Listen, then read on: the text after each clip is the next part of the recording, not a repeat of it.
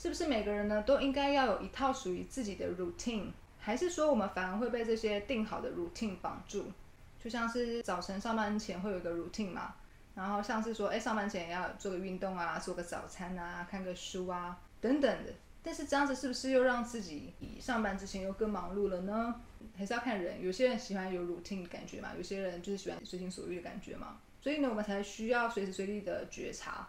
主要做到觉察就好了。那觉察最主要目的就是说，我们不要被任何的想法或者是行为绑架嘛。就算是极简生活，也是有可能会被它绑架嘛。不小心就觉得说，一开始觉得它蛮好的，慢慢的继续执行下去的时候，就落入了惯性思考，结果呢又被极简生活绑架啊。那这个 routine 也是啊，你一开始有自己一套 routine，觉得诶蛮不错的。但是可能过了一段时间，也许你的生活改变了，或者说你的想法变化，那一套 routine 可能又不再适合你嘛。那这时候可能又在需要调整嘛，甚至说你需要把这个 routine 整个拿掉，都是有可能的。所以并不是说我们是不是一定要一个 routine，而是说你的当下的时候你需不需要？那这部分是我们需要去练习去觉察出来才会知道。那每个人都会是不一样的嘛。有些人喜欢在早上上班之前哦看个书。然后做个运动，做个冥想什么的，做个早餐什么的，那这个真的是完全是个人偏好。那像有些人就喜欢在下班之后才去运动嘛，啊，像我们自己是不吃早餐的嘛。那这样子的话，你说自己是不是需要一套 routine 呢？呃，我们自己的做法就是有意识的去观察当下内心的身体的感觉嘛。但是我自己个人是还蛮喜欢说，哎，在一天下来之后，我会去回顾看一下今天到底是我的一日的行程是长什么样子，那跟昨天有什么不一样？那我明天还会跟今天的行程一样吗？我会蛮喜欢去观察这件事情的，看这些变化，也有可能会去观察到说，它好像是有一个有一个 routine 吧，或是说有一个有一个 pattern，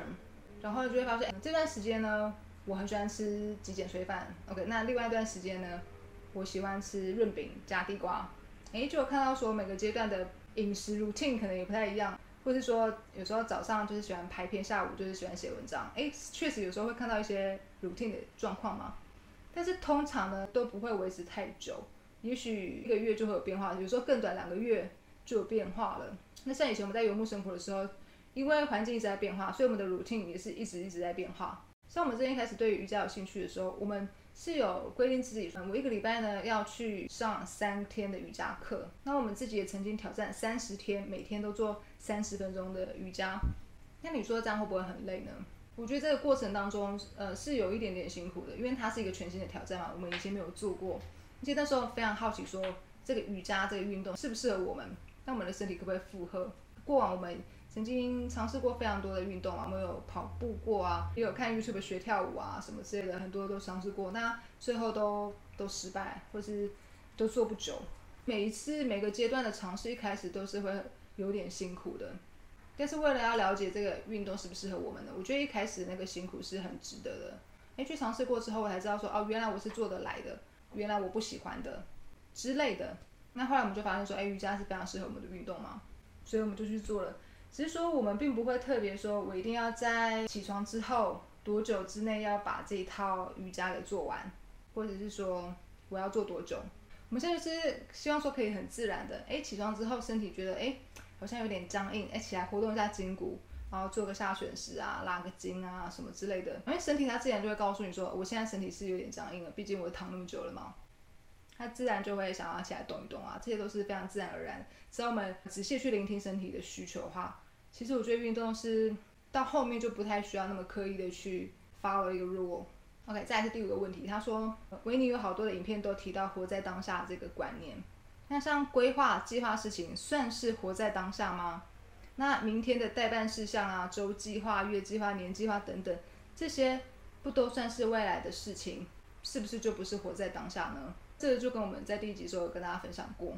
就是有些人他会很热衷于投资理财嘛，有些人会很热衷于退休规划嘛，有些人会很热衷于呃每天进行代办清单的规划嘛。不管未来会不会实现，我相信是有些人是非常享受当下他在做规划、写手账啊，把自己的笔记本啊设计的很漂亮啊等等这些事情是他在那个当下是很想去做那件事情的。所以就去做，虽然说这件事情看起来是一个规划未来的行为，但是他当下就是很想做这些事情嘛。那像我们自己有时候也会想说，哎，我接下来我想要分享台中租的影片，那我可能我觉得我们先介绍一下我们的日常用品又是什么，然后呢，我们再介绍一下，哎，我们的家具用品是什么。那接下来呢，可能在规划说，哎，我们厨房用品、饮食方面的用具是什么？然后我可能会有一个这样子的一个前后顺序的规划，因为我当下就是会突然想要把线上笔记打开，然后就开始做这件事情。我是会做这件事情的。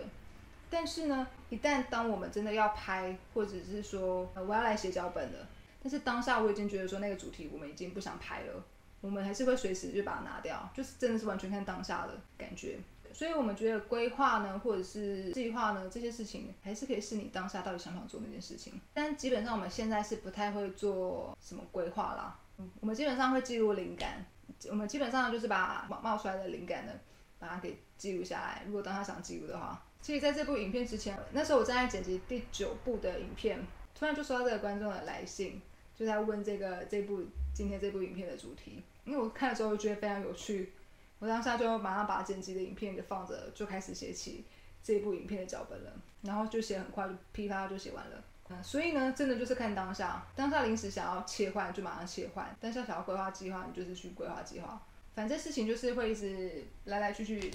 一直变化嘛。即使我们当下做的计划，那后来呢，并没有按照当初的计划去执行，我们也完全不会觉得有任何问题，因为我们很清楚变化就是常态，而且我们也很享受这样的变化。常常会有无法预习的事情。通常是好事，然后就发生，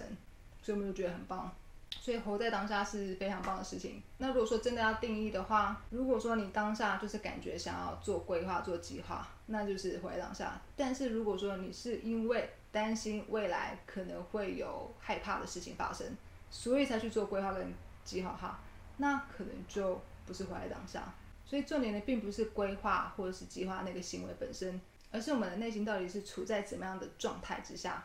？OK，以上就是这五个问题。那我想，之所以这个听众他会有这样的疑问呢，可能是不管是自律或是不自律，可能都还没有太多的经历，所以才会有一点疑惑。所以我觉得其实各方都可以去尝试看看啊。但是我们还是最推荐的就是听从内心的声音，活在当下。